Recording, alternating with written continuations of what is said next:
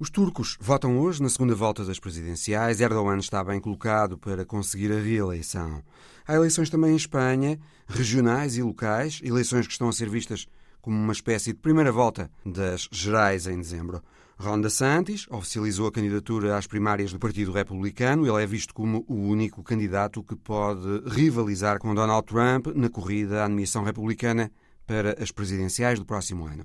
No entanto, as hipóteses de DeSantis parecem já ter sido mais fortes. E o garrote de dívida está a apertar para os países africanos. São os temas desta divisão global. Bem-vindos.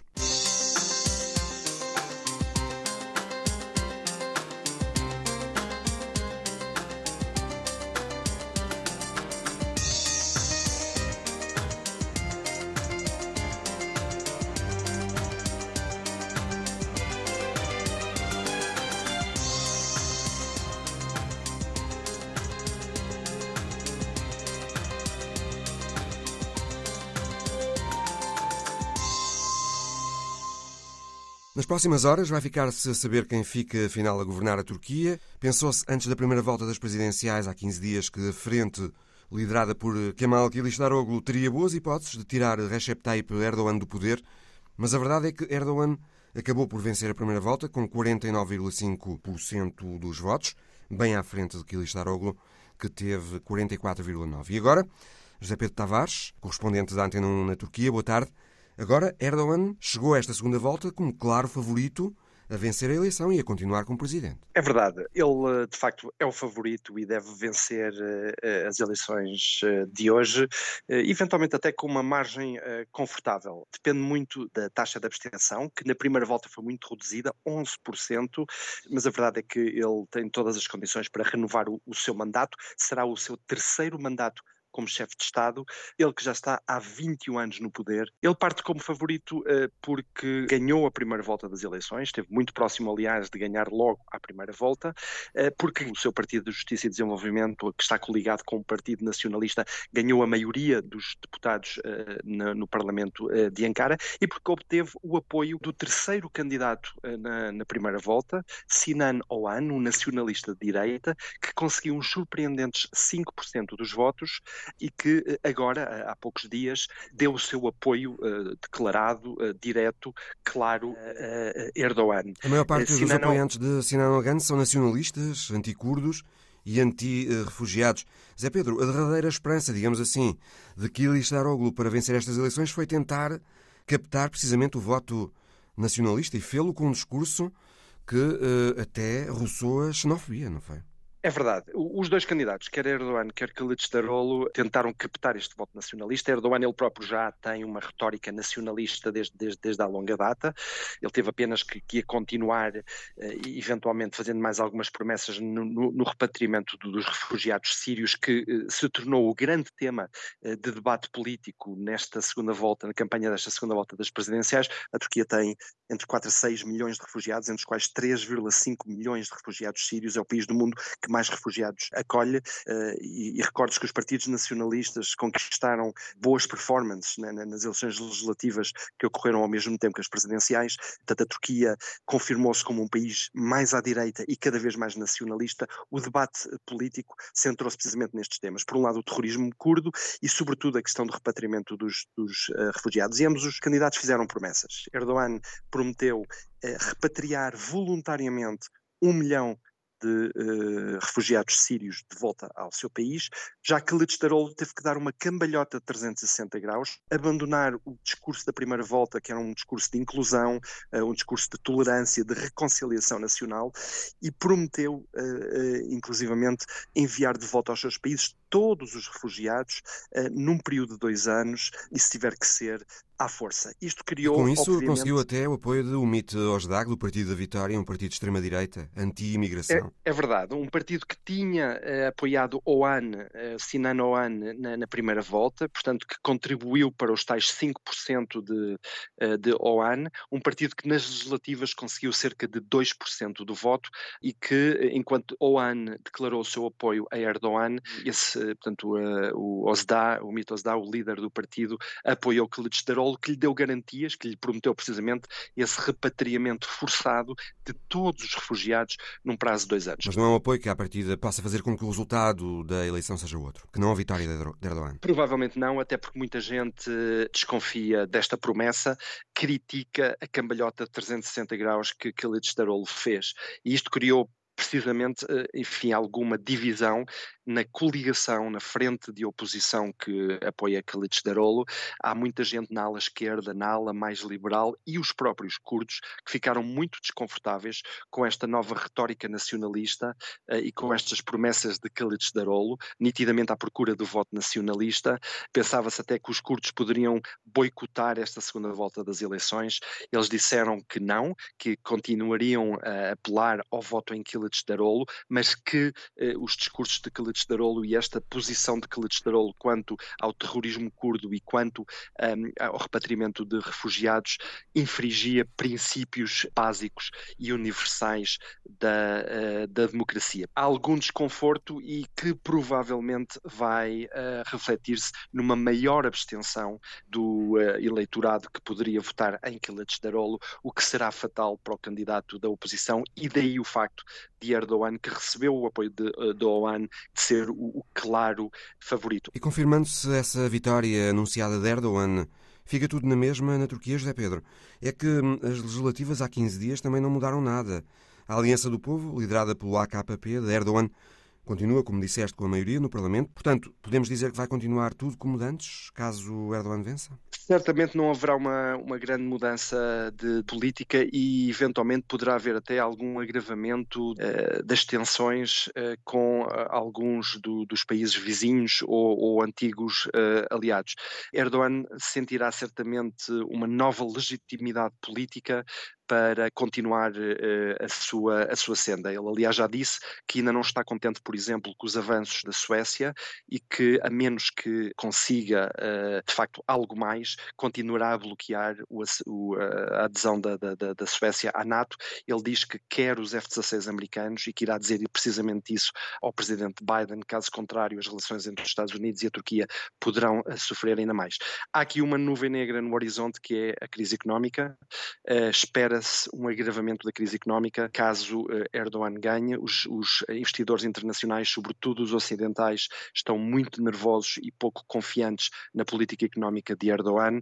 O Banco Central Turco um, ehm, tem uh, gasto todas as suas reservas para tentar manter a lira relativamente estável neste período pré-eleitoral, para não dar problemas ao presidente, uh, e o que se prevê é caso Erdogan ganhe, e mesmo que Kılıçdaroğlu ganhasse, provavelmente iria acontecer a mesma coisa, que haja uma, uma desvalorização acentuada da lira turca nas próximas semanas, o que ainda irá agravar ainda mais uh, a erosão de poder de compra dos turcos e a situação uh, económica. Mas Erdogan tem uma resposta para isso. Ele diz que estes problemas económicos são o sacrifício uh, que os cidadãos turcos têm que fazer na reconstrução de uma nova economia. Ele fala muito nisso, numa economia soberana, numa economia nacional, independente dos grandes grupos de interesse, dos lobbies estrangeiros, dos lobbies ocidentais que eh, conspiram contra a, a, Turquia. E o povo turco parece acreditar nessa narrativa de reconstrução do império, que para construir uma Turquia forte é preciso mesmo fazer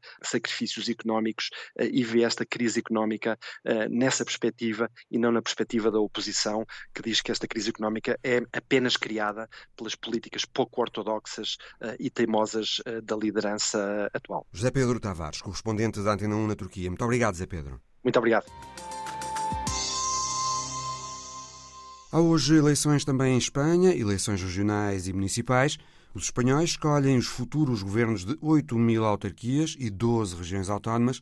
São umas eleições cujos resultados serão lidos a pensar nas eleições gerais que se vão realizar. Já daqui a seis meses, um dos principais temas da campanha eleitoral para as municipais e regionais, de resto, foi o apoio que o Partido Socialista, o PSOE, tem tido para governar do Bildo partido herdeiro no País Basco do Batasuna, e que apresentou a estas eleições mais de 40 candidatos que foram condenados por ligações à ETA. Como nos conta, em Madrid, a correspondente da Antena 1, Ana Romeu. Na primeira semana de campanha foram os candidatos etarras da coligação Bildo que dominaram o discurso político, um pretexto para a direita atacar o governo de Pedro Sánchez. Núñez Feijó, presidente do Partido Popular, foi implacável. O senhor foi incapaz de pedir aos seus parceiros de governo que retirassem das listas eleitorais as pessoas condenadas pelo terrorismo. Tem sido mais condescendente com o Bildo do que com o meu partido. Tem sido mais cruel com o Partido Popular do que com o Bildo. O senhor é assim, um presidente mais generoso com os carrascos do que com as vítimas. Nas listas municipais do País Basco concorrem 44 candidatos condenados por terrorismo. Entre eles, sete cumpriram penas por crimes de sangue. O mal-estar era evidente entre os socialistas, sobretudo no seio dos barões do PSOE. O executivo de Pedro Sanches, que muitas vezes precisou do apoio parlamentar do Bildo para governar, ficava assim manchado com os crimes dos etarras em plena corrida eleitoral.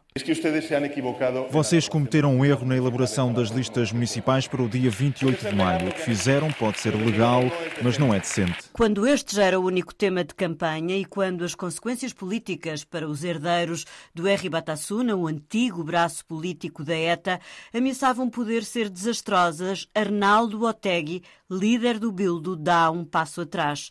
Se os sete candidatos condenados por assassínio forem eleitos, renunciam aos cargos e não tomam posse. Nossos quase 4.500 candidatos e candidatas. Os nossos 4.500 candidatos e candidatas, todos eles com os seus direitos civis e políticos em vigor, subscrevem o compromisso do Bildo com as vias exclusivamente pacíficas e democráticas. Além das municipais, Espanha tem também eleições regionais em 12 comunidades autónomas e nestas o PSOE lidera em 9 e o PP em duas. Não vão a votos algumas das mais populosas, como as regiões da Andaluzia, Catalunha ou Galiza, essenciais para que se possa fazer uma leitura nacional a seis meses das legislativas. Ainda assim, estas eleições estão a ser encaradas como uma espécie de primeira volta das gerais do fim do ano.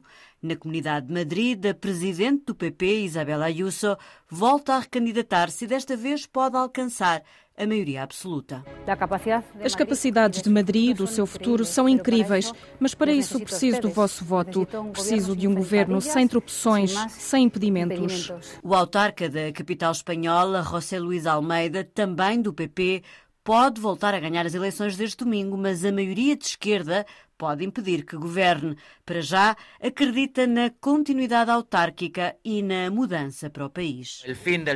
O fim do sanchismo vai acelerar a partir de 28 de maio e por isso Espanha vai ter o governo que merece, com Alberto Núñez Feijó no comando. Em Barcelona, o confronto faz entre as esquerdas, entre o socialista catalão Jaume Colboni e a atual autarca Ada Colau da coligação Barcelona em Comum.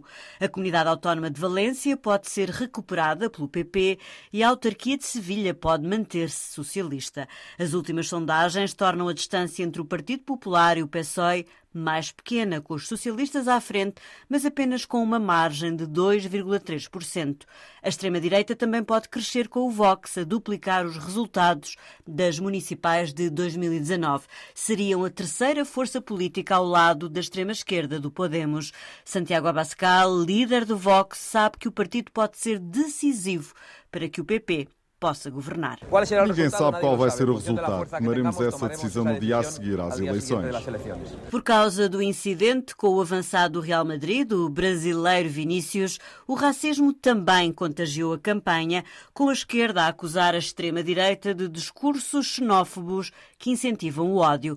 A ministra da Igualdade, Irene Montero, da coligação Unidas Podemos, chegou a propor nova legislação contra o racismo. Peço ao Partido Socialista que acelere para que possamos de uma vez por todas avançar com a lei antirracista. Na última semana de campanha, um segundo escândalo que volta a afetar os socialistas, a fraude nas votações por correio com a compra de votos. De Almeria a Melilla, passando por Saragossa e Alicante, há denúncias, investigação policial e detenções de candidatos do PSOE. A correspondente da Antena 1 em Espanha, Ana Romeu. Boa tarde, Felipe Vasconcelos Romão. Estas eleições hoje em Espanha podem realmente funcionar como indicador do que se poderá passar quando forem as eleições gerais daqui a seis meses? Olá, boa tarde. Podem, eh, sobretudo se o resultado for uma pronunciada vitória da direita eh, e se a direita do Partido Popular com a extrema-direita do Vox conseguirem, eh, em algumas regiões autónomas e em algumas cidades, sendo que o foco estará nas grandes cidades, nas capitais das comunidades autónomas e em algumas capitais provinciais, conseguirá arrebatar poder ao PSOE. Eh, o PP vai sempre crescer, eh, uma vez que os cidadãos, aquele partido de centro que tinha surgido, praticamente um, ehm, desapareceram. Desapareceu eh, e o que se tem verificado nas eleições autonómicas que não têm lugar neste período da, da generalidade das autonomias é que os cidadãos desapareceu, quer nas intercalares que houve na Comunidade de Madrid, mas também nas eleições antecipadas na Comunidade de, de Castilha-León e também nas, nas, nas andaluzas, o cidadãos desapareceu. E o, o que se percebe é que a prática totalidade desse eleitorado é reabsorvido pelo Partido Popular. Aquilo que nós tínhamos verificado com as eleições legislativas de 2015 tinha sido, e já antes com as eleições europeias de 14, tinha sido uh, a, a, emergência de dois blocos no lugar de um sistema bipartidário, uh, imperfeito, mas um sistema bipartidário. Ou seja, o PP e o PSOE tiveram nesse período que começar a dividir eleitorado, à esquerda o PSOE com o Podemos, à direita uh, o PP com os cidadãos. Neste momento é impossível é... dizer quem está mais bem colocado para vencer as eleições em dezembro. Uh, o que parece certo é que nenhum dos maiores partidos vai ter eh, maioria absoluta, nem PSOE nem PP, portanto, voltará a ser uma coligação. Sim, de esquerda ou de direita? Eh, complementando justamente isto, há neste momento uma reabsorção do PP e o PP está a crescer, mas ao mesmo tempo surgiu, entre a queda dos Ciudadanos e esta reabsorção do, do seu eleitorado pelo PP, apareceu uma extrema-direita muito forte com o Partido o Vox. Vox. Um, aquilo que parece ser evidente é que é provável que o PP seja o partido mais votado, quer nas eleições de hoje, quer nas eleições do final deste ano, em uhum. dezembro. Uh, o que não quer dizer, no entanto, que consiga formar governo, uma vez que pode não existir uma maioria, uma soma de direita e de extrema-direita que consiga ter a tal maioria que permita aprovar uh, um governo e podemos eventualmente voltar àquele ciclo de eleições repetidas, como já assistimos nas duas ondas legislativas anteriores, quer em 2015-16, quer depois em 2019, ou pode eh, eventualmente surgir um PSOE que consiga conformar com uma série de partidos anti-direita e anti-direita e extrema-direita um governo novamente e recompor um governo. Sendo certo que já há uma aliança de poder PP-Vox ao nível eh, regional, no caso no governo de Castilha e León, e cada vez há mais espanhóis nos inquéritos de opinião um, olharem com simpatia para a possibilidade de uma hum, coligação PP-Vox também no Governo Nacional? Onde o PP tiver que se coligar com o Vox, vai coligar-se com o Vox. Isso é evidente, a direita é muito mais pragmática do que a esquerda. Em Espanha isso é óbvio, na Europa isso tem sido evidente e, e vamos verificar isso.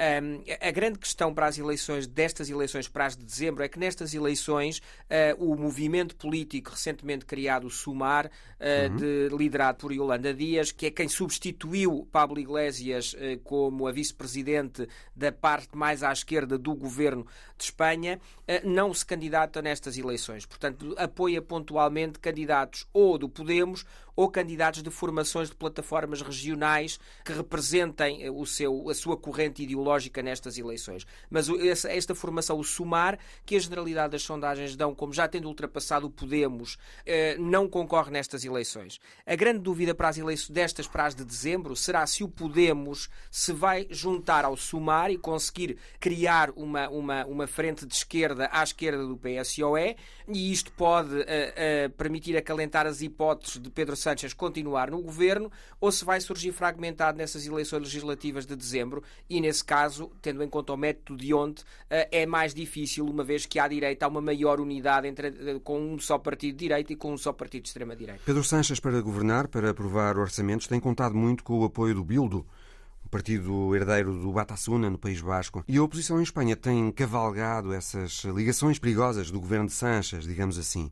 E é natural que continue a cavalgá-las nos próximos seis meses até às gerais. Essas ligações complicam a possibilidade de uma vitória do PSOE em dezembro? As eleições legislativas em Espanha, por tradição, medem-se em termos de mobilização. Ou seja, o eleitorado flutuante é menor do que o eleitorado flutuante, por exemplo, em países como Portugal. O que é que isto quer dizer? Que normalmente a direita ganha quando há uma menor taxa de participação, uma vez que a esquerda tradicionalmente, quando se desilude, não vai às urnas e a direita também aqui é pragmática e o eleitor vai às urnas.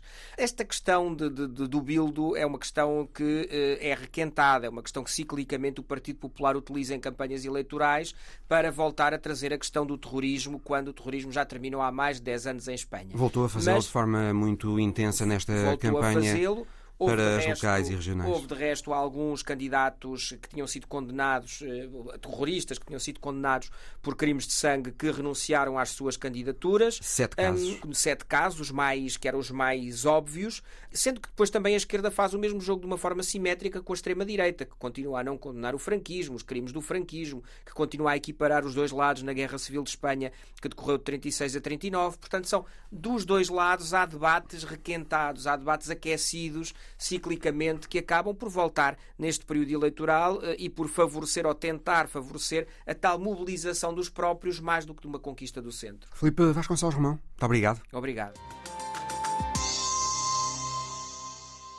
Ron DeSantis oficializou esta semana a candidatura à nomeação como candidato republicano nas presidenciais americanas do próximo ano. O governador da Flórida, que conseguiu a reeleição em novembro com quase mais 20 pontos que o adversário, parece ter tido algum sucesso a engendrar uma espécie de trumpismo sem os excessos de Trump, é o único homem de quem se tem dito que pode realmente rivalizar com Trump nas primárias para a nomeação republicana. No entanto, Bernardo Pires Lima, boa tarde. Parece que essa perspectiva de Ron DeSantis poder ser uma alternativa a Trump no Partido Republicano já teve melhores dias, digamos. Por exemplo, em novembro, quando foram os intercalares e muitos candidatos apoiados por Trump foram derrotados. Os dois, Ron DeSantis e Donald Trump, estavam lado a lado nas preferências dos republicanos, mas hoje Trump está mais de 30 pontos à frente de DeSantis nas preferências dos eleitores nas primárias. Boa tarde, Mário. Sim, o, no fundo, o DeSantis é uma criação desta fase do trumpismo pós-2016, em que o Partido Republicano é capturado por uma agenda mais refém de um hiperconservadorismo eh, social, uh, também por uma agenda repleta de teorias da conspiração, de um discurso violento, uh, de uma linha até bastante protecionista e até com lives de algum isolacionismo, contrária, aliás, a, uma tra a tradições uh, do republicanismo clássico das últimas décadas.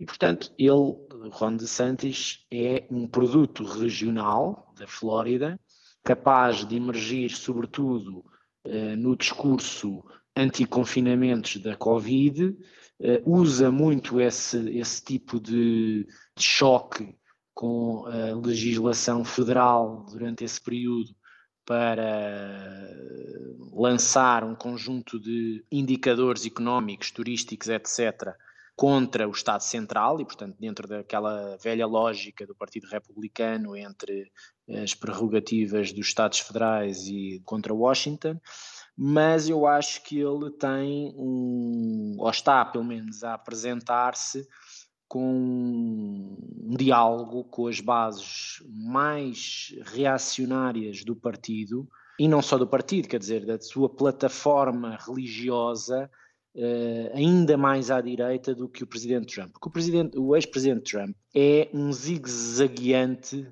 nas questões dos costumes. Ele não é propriamente o protótipo do candidato da direita muito alinhado com os valores puritanos do conservadorismo religioso. Foi-se adaptando.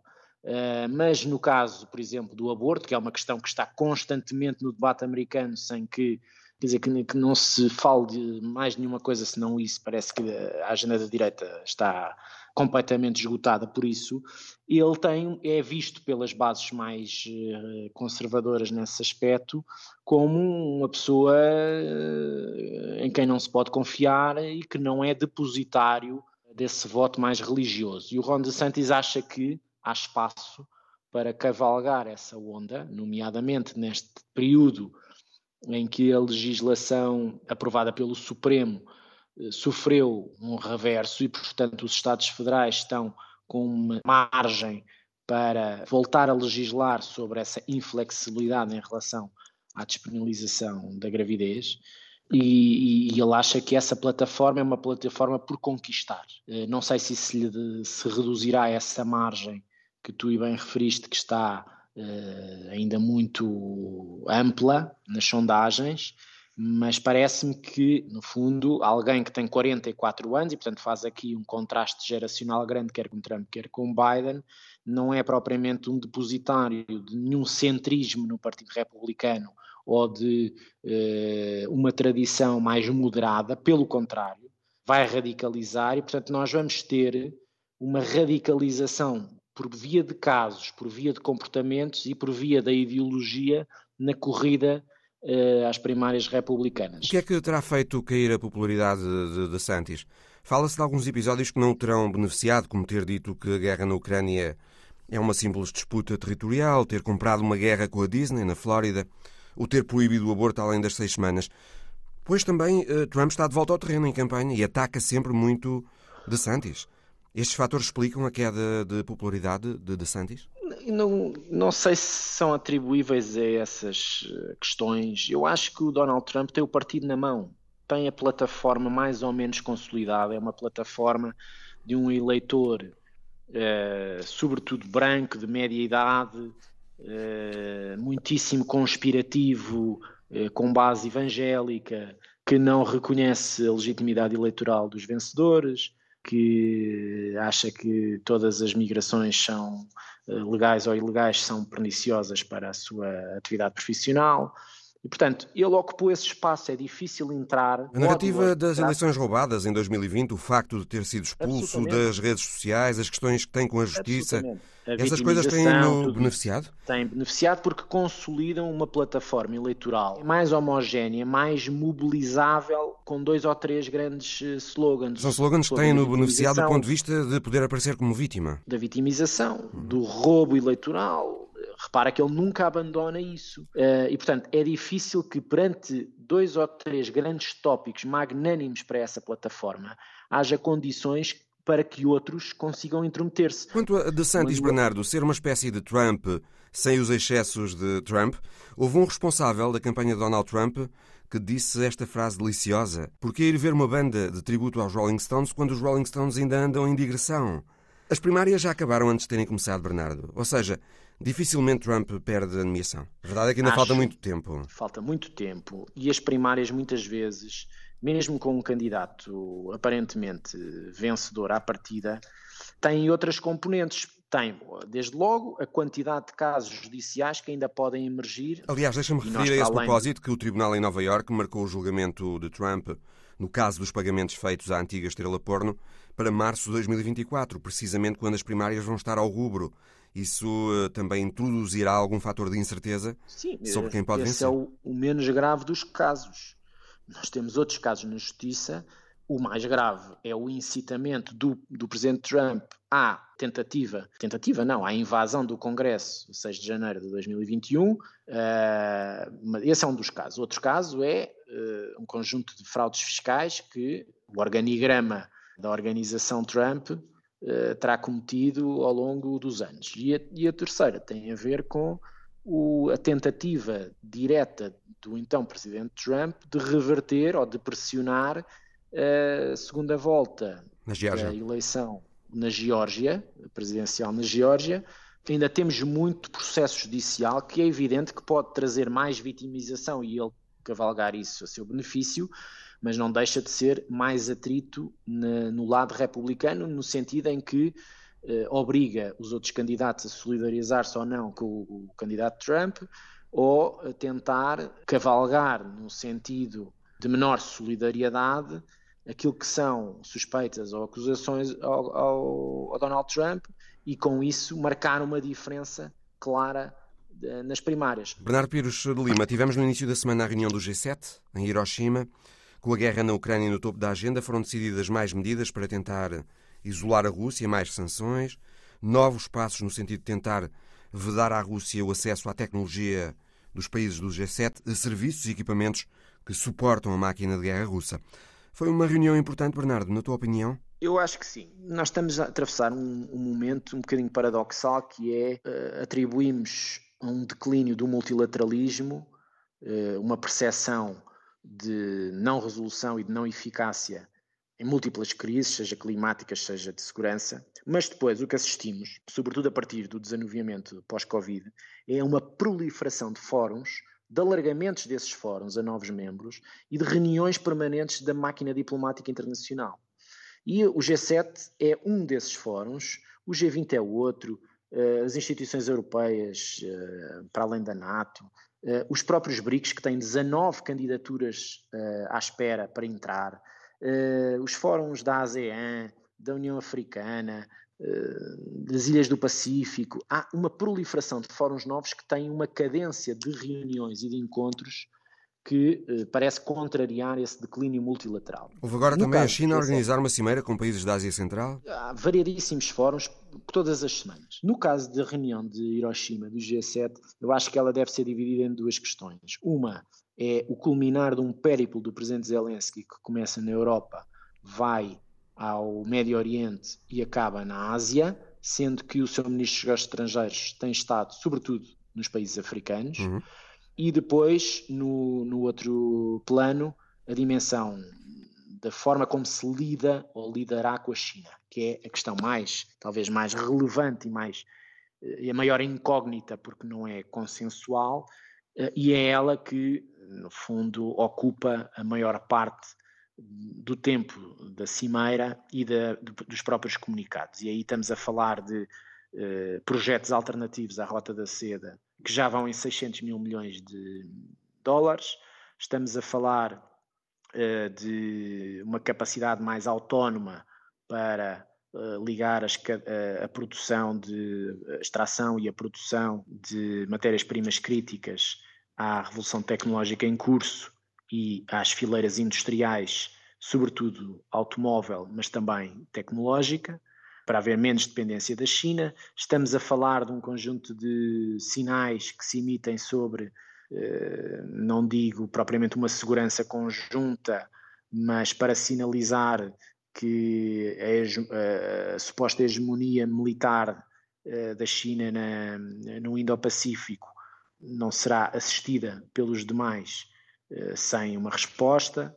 Uh, e isto é mais relevante quando a cimeira, no fundo, não foi uma cimeira de 7, mas uma cimeira de 16, porque a quantidade de observadores que esteve presente, do Brasil à Índia, à Austrália, à Indonésia, dá-lhe uma, digamos, uma abrangência geográfica e política muitíssimo interessante. E, portanto, eu acho que ela, estes fóruns têm mais conteúdo, até porque muitas das coisas relevantes que acontecem não são à mesa, digamos, do concerto dos participantes, mas nas reuniões bilaterais.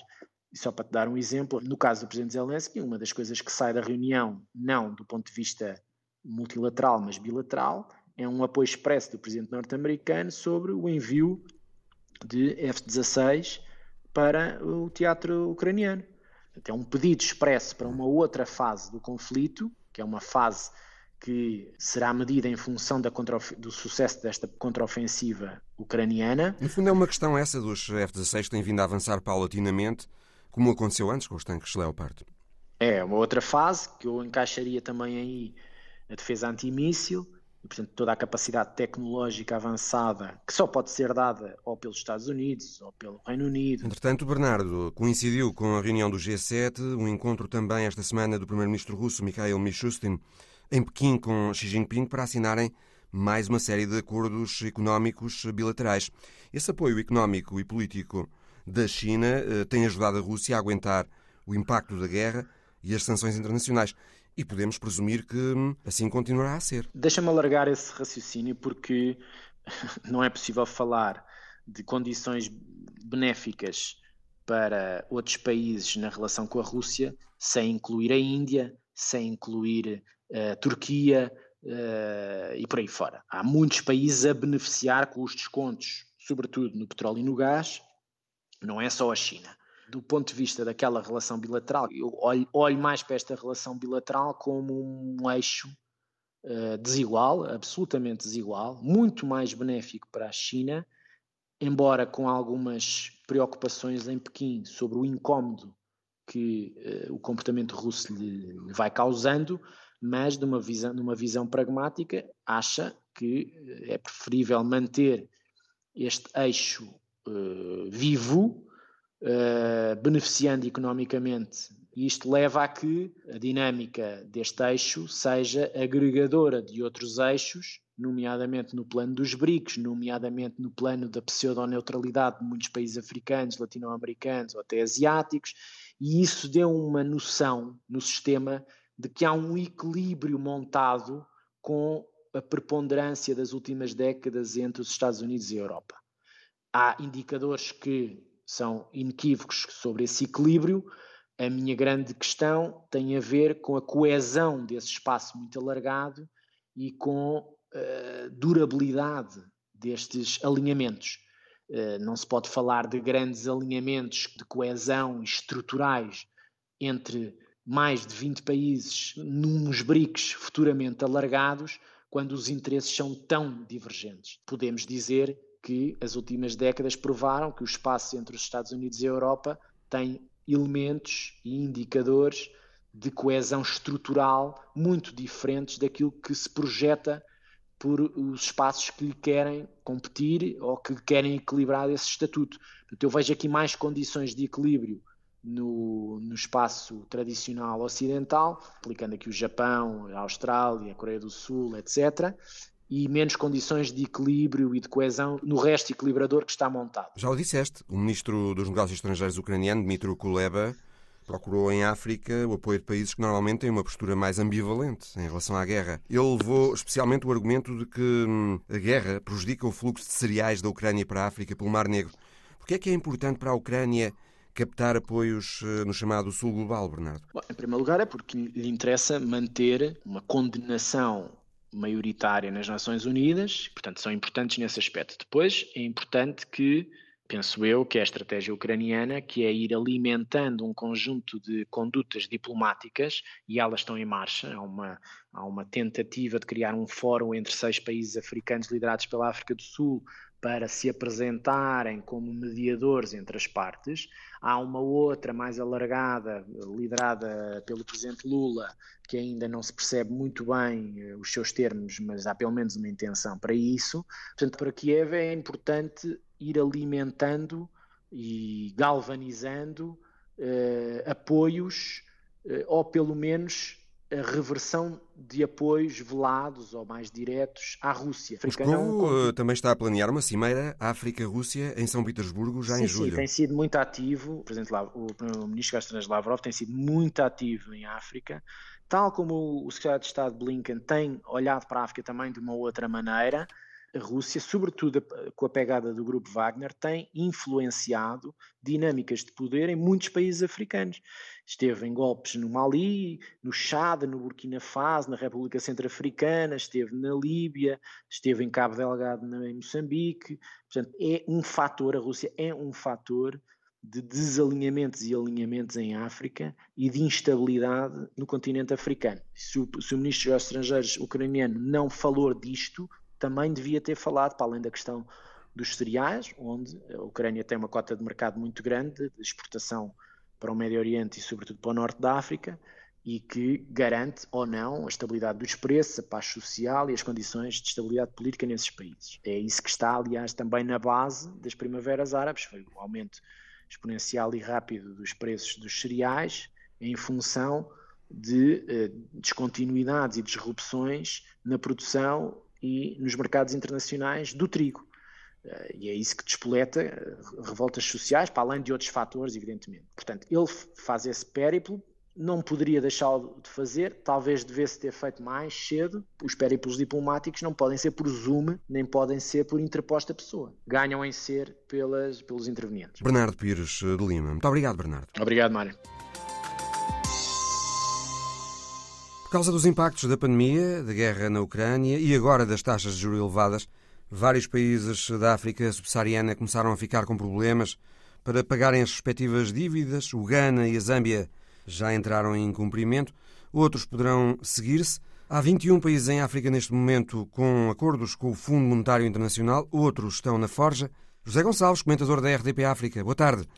O que é que está a passar com a dívida destes países? Há um problema que é em muitos destes países, como a Costa do Marfim, o Senegal, a Nigéria, o serviço da dívida uh, está a comer uma fatia cada vez maior das receitas do Estado, não é? Bom, está a comer por todo lado. Quer dizer, se olharmos Angola, metade do orçamento angolano é para pagar dívidas. E realmente Angola tem-se preocupado nos últimos tempos de tal forma com isso que quando surgiu aqui há uns meses atrás uma alta considerável né, no preço do barril do petróleo, o diferencial foi utilizado para pagar a dívida para que Angola não, não, não, sofresse, digamos que, restrições no mercado internacional de capitais. É sempre uma opção difícil de fazer. Mas há países em situações ainda mais difíceis.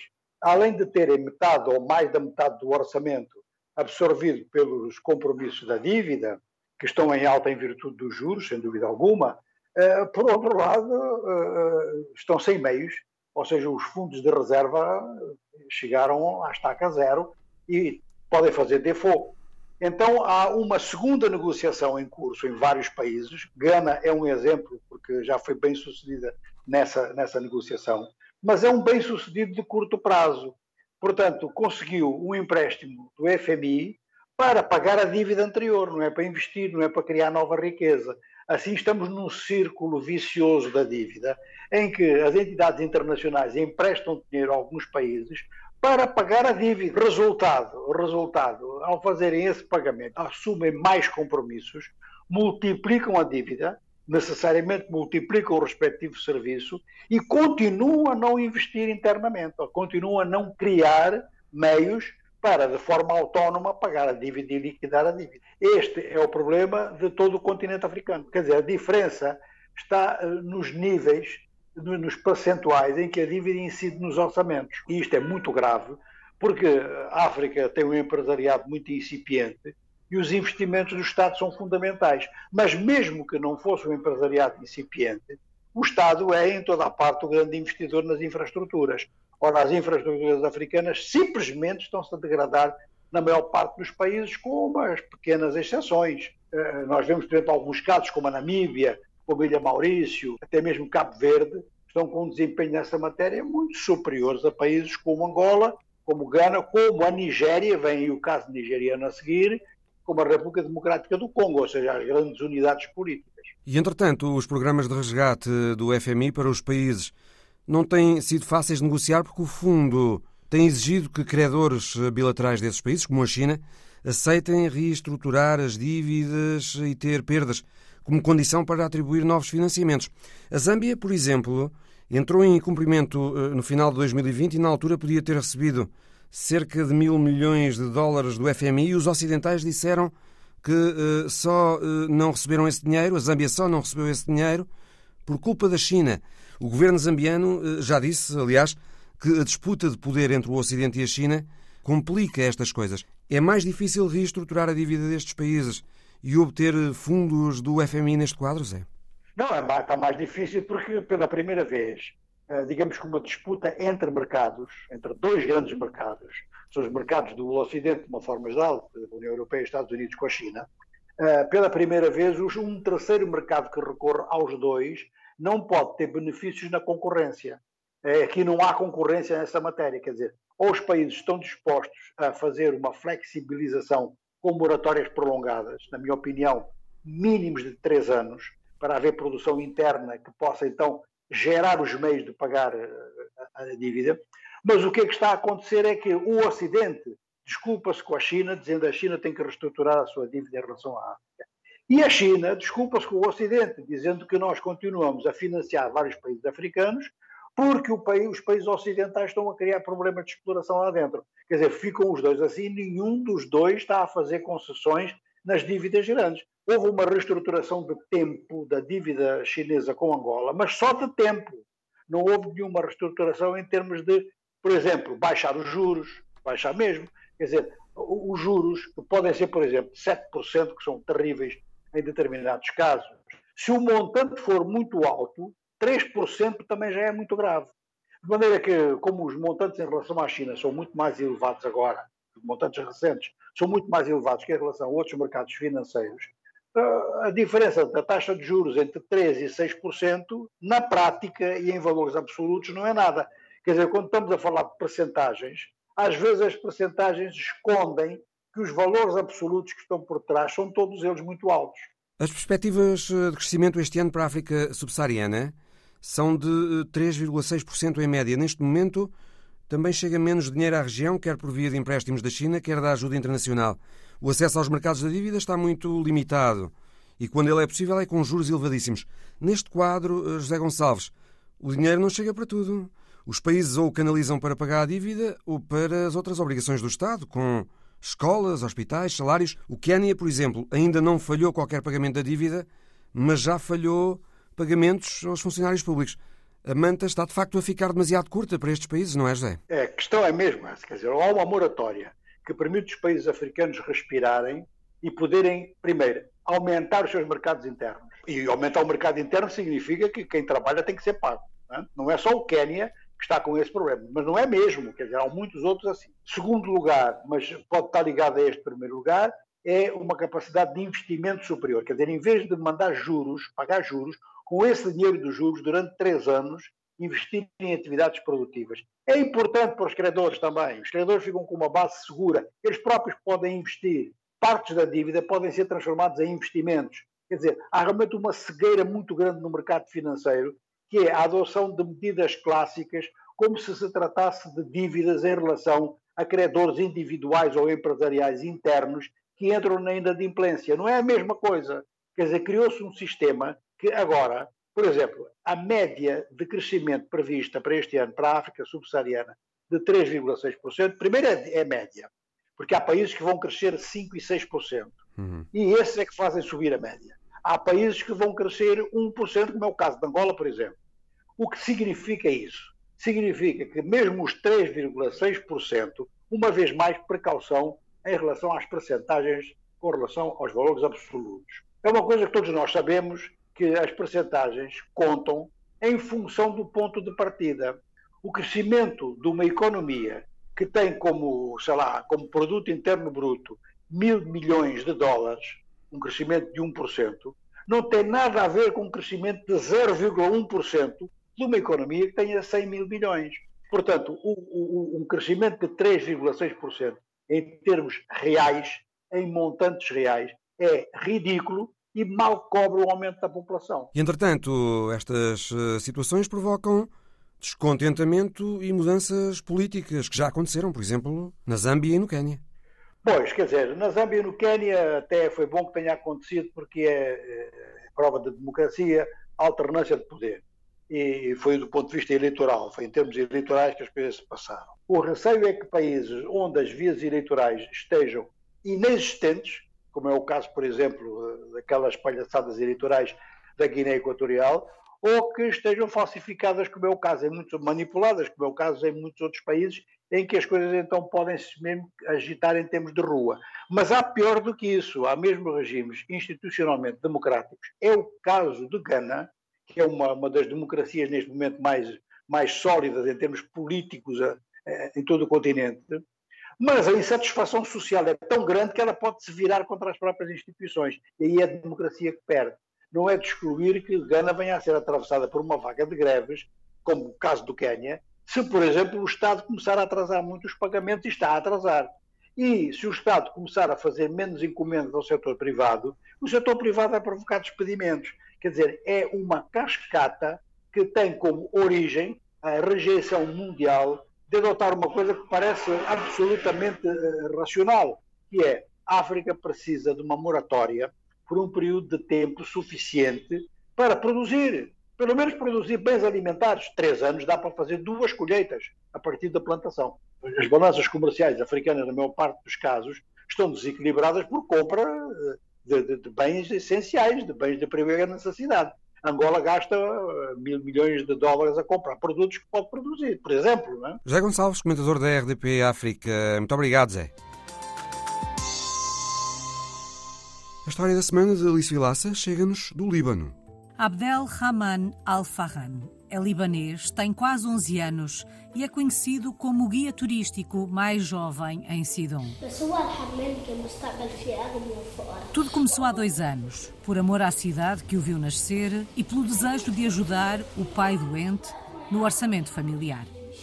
Todos os dias depois da escola, Farhan veste a farda de guia turístico e é vê-lo caminhar nas ruas de Sidon, à frente de grupos de turistas. Farham não passa despercebido, já toda a gente o conhece. O carpinteiro Mustafa Al-Sharkawi diz que o menino é muito útil para a cidade. Guia quem quer que veja, seja em que língua for. Leva os turistas e faz passeios com eles. Farham guia os visitantes pelas atrações históricas e turísticas de Sidon. E os turistas não ficam indiferentes a Farham e destacam a alegria e o profissionalismo do pequeno libanês. And uh, he does it uh, full of joy. It's very nice to have met uh, this great uh, young boy who Abdel Haman Al-Farhan quer fazer do hobby profissão. O pequeno libanês, quando for grande, quer tornar-se guia turístico profissional.